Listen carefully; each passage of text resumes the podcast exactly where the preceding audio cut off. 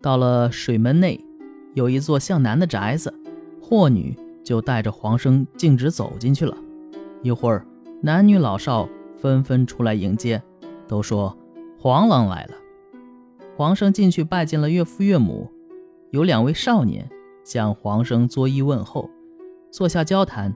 这是霍女的兄弟大郎和三郎，在欢迎他们的宴席上，没有太多的菜肴，只摆了四个大玉盘，方桌就满了。鸡蟹鹅鱼都是切开又拼为整个的。大郎三郎用大碗喝酒，谈吐豪放。饭后，领他们进入了另一个院落，让他们夫妇二人住在一起。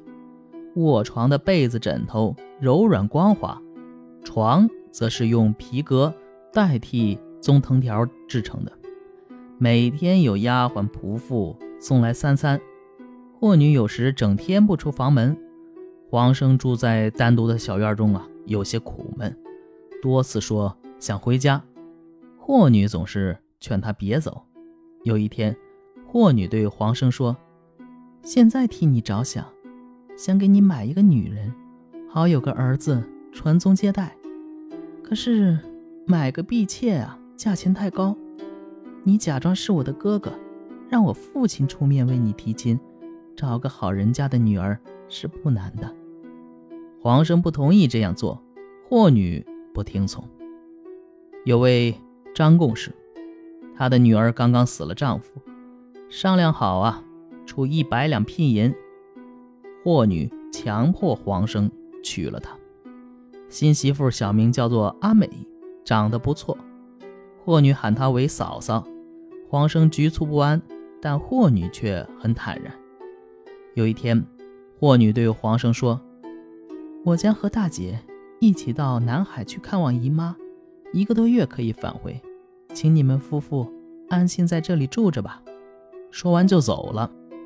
黄生和阿美单独住在一个小院内，女仆们按时送来饮食，也很丰盛。但自从阿美进门后，没有看见一个人到他们屋里来。每天早晨，阿美去问候婆婆，说了一两句话就退了出来。妯娌们在旁边见面时，也只是笑笑而已。即使阿美在那边待的时间长一些，也不怎么有亲热的表示。黄生见岳父时也是这种情况，偶尔遇到霍女的兄弟正在一起谈话，黄生一去就都不说话了。黄生很纳闷，但不知道该向谁诉说。阿美发觉后问道：“你既然和他们是弟兄，为什么？”这一个多月都像生人一样。黄生仓促间无以对答，只好结结巴巴地说：“我，我，我我在外边住了十年，如如今刚刚回来。”阿美又细问公公婆婆的家事以及妯娌的家乡等情况，黄生哪答得出来呀？十分窘迫，看来不能再隐瞒下去，就把实情都告诉了阿美。阿美哭泣着说：“我家虽然贫穷，但从没有给人做贱妾的，难怪妯娌们这样看不起我。”黄生恐惧不安，不知怎么办才好，只好跪在地上听凭阿美发落。阿美止住哭泣，把黄生拉起来，问他有什么别的打算。黄生说：“我还敢有什么别的打算？只有一个办法。”你一个人回到娘家去吧。阿美说：“既然已经嫁给了你，再离开你，于情何忍？他虽然先跟了你，是私奔；我虽然是后来的，却是明媒正娶。不如暂且等他回来，问他既然出了这个主意，打算怎么安排我呀？”又过了好几个月，霍女仍然是没有回来。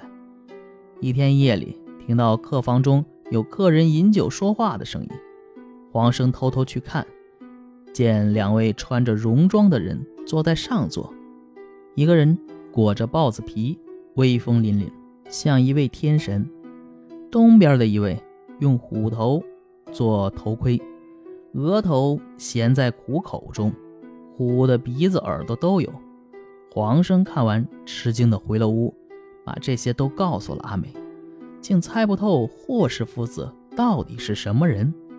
夫妻二人既怀疑又害怕，商量租个房子搬到别处去住，但又怕霍家人生疑心。黄生对阿美说：“实话告诉你吧，即使去南海的人回来，这些事实已定，我也不能在此安家了。现在想带你一块儿走，又恐怕令尊大人有不同的意见，不如暂时分别。两年内我会再来，你能等着我就等着。如果想另嫁他人，也由你决定。”阿美想告诉父母和黄生一起走。黄生不同意，阿美泪流满面，要黄生立下誓言，就告别黄生回娘家去了。黄生进去向霍女父母辞行，这时霍家兄弟都出门去了，霍父挽留黄生，等他们回来再走。黄生不听，立即上路。黄生上船以后，心情很悲伤，失魂落魄似的。到了瓜州。回头看见一只帆船飞快驶来，船渐渐近了，船头按键坐着的竟是霍大郎。大郎远远地对黄生说：“你想赶快回家，为什么不和我们商量商量？你把夫人留在这里，让人家等两三年，谁能等啊？”说着，船已经靠近了。阿美从船中出来，大郎搀扶她上了黄家的船。然后跳回自己的船上，就返回去了。原来啊，阿美回到娘家，正在向父母哭诉，忽然霍大郎带着车马来到家里，用剑逼着阿美上车，风风火火的赶着车走了。阿美一家吓得不敢喘气，但也没人敢问敢拦。阿美说完这些，黄生也不知是怎么回事，但得到阿美非常高兴。就开船回家了。到家以后，黄生拿出银子经商，生活颇为富足。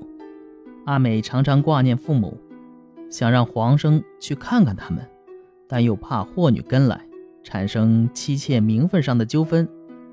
过了不久，阿美的父亲张翁找来了，见黄生家房舍整齐洁净，颇为欣慰，对阿美说：“你。”出门后，我就去霍家探问，见门已经锁上，房主也不知道到哪儿去了，半年竟然没有一点消息。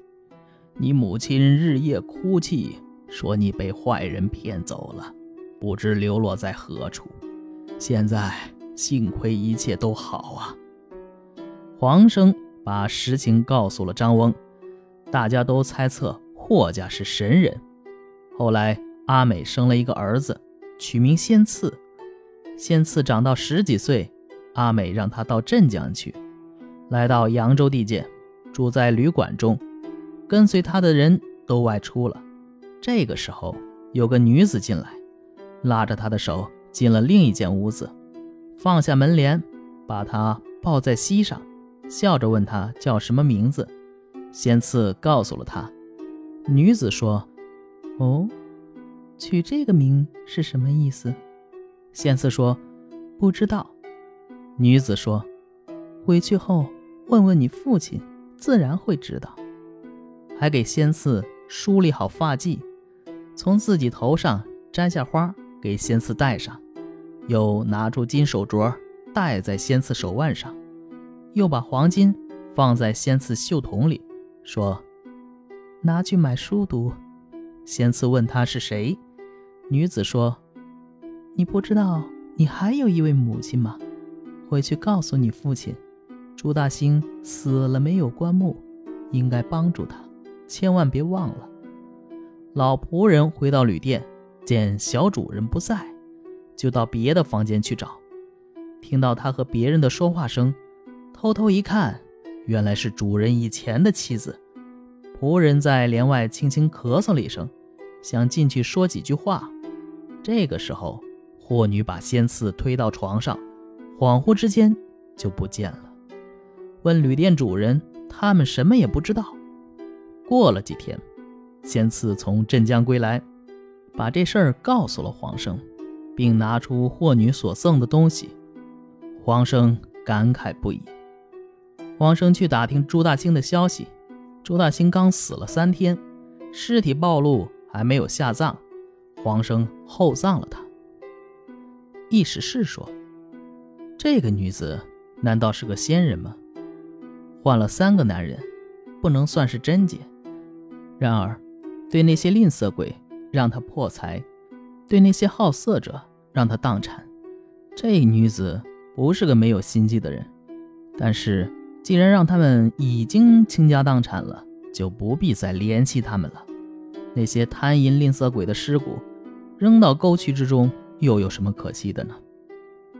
好，这个故事就讲完了啊。最后这一段啊，家伙，这蒲松龄比这女子要狠呢，好吧？呃，本篇呢讲述的是一个神秘的霍姓女子。所谓于吝者则破之，于邪者则狂之。的故事，这个，嗯，我看这篇的时候啊，感觉很怪异。就是这个人吧，他里边没有所谓的特别呃正派或者是正义的一方啊，除了这个黄生啊，算是我们常规意义上的呃，算是一个好人吧，其他的都不算，没有特别明显的界限。这个霍姓女子呢，先结识吝啬的朱大清。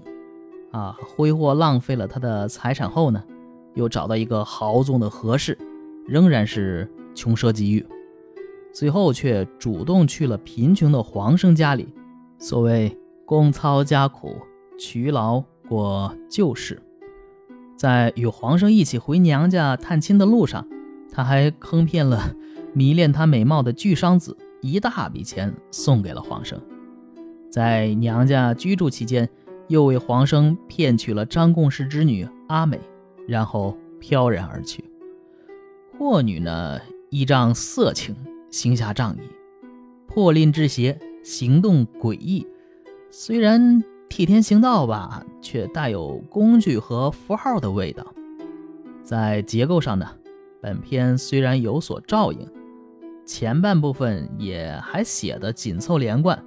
但后半部分就有点显得拖沓了。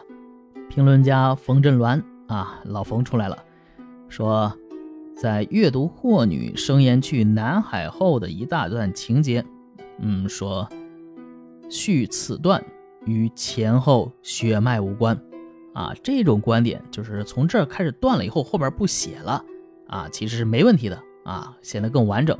这样做有点狗尾续貂了，嗯。这种观点是挺有见地的。好，这一篇也就讲完了。我是小老肖，咱们下一篇接着聊。